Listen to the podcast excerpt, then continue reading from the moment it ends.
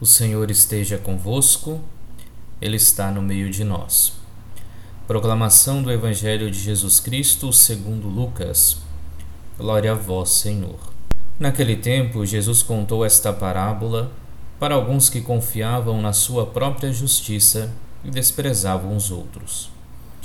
Dois homens subiram ao templo para rezar. Um era fariseu, o outro cobrador de impostos. O fariseu de pé rezava assim em seu íntimo: Ó Deus, eu te agradeço, porque não sou como os outros homens, ladrões, desonestos, adúlteros, nem como este cobrador de impostos. Eu jejuo duas vezes por semana e dou o dízimo de toda a minha renda.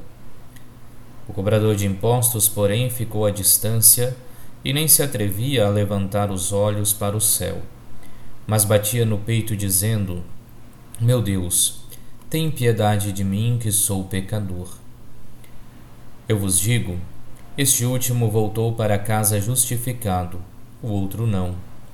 Pois quem se eleva será humilhado, e quem se humilha será elevado. Palavra da salvação.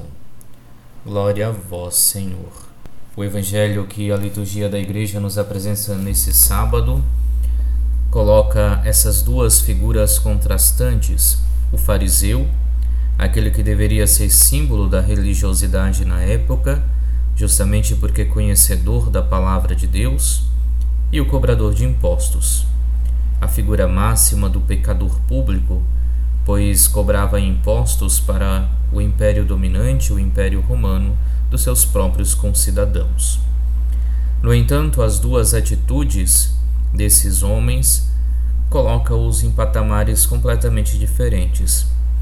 Nós vemos que o fariseu, no seu momento de oração, acaba se enchendo de orgulho. E apesar de viver duas práticas bastante comuns na época, a prática do jejum, a prática do dízimo, a própria prática da oração, ele peca porque se acha melhor do que os outros inclusive melhor do que o próprio cobrador de impostos que estava ali, se, momento, rezando também. E assim o seu orgulho acaba por diminuir a sua devoção e a sua oração. Ao contrário, o cobrador de impostos se humilha, reconhece ser pecador, reconhece ser necessitado da misericórdia de Deus e justamente por isto é justificado, é elevado e cumpre aquilo que a palavra de Deus coloca, que diz que quem se humilha de fato será elevado. Essas duas figuras ainda se fazem presentes no nosso dia a dia. Quantas vezes não nos deixamos levar pelo orgulho e queremos nos colocar melhores do que os outros?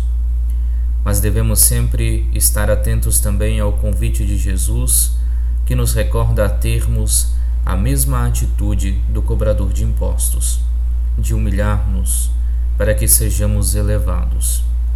Por isso que possamos de fato viver a humildade no meio de nós, reconhecendo nossa fraqueza, mas reconhecendo também a onipotência de Deus sobre cada um de nós. Principalmente neste momento em que estamos vivendo, somos convidados de fato a colocarmos a nossa confiança em Deus, assim como fez esse cobrador de impostos e a nos esvaziarmos de todo orgulho que bloqueia o nosso contato com Deus.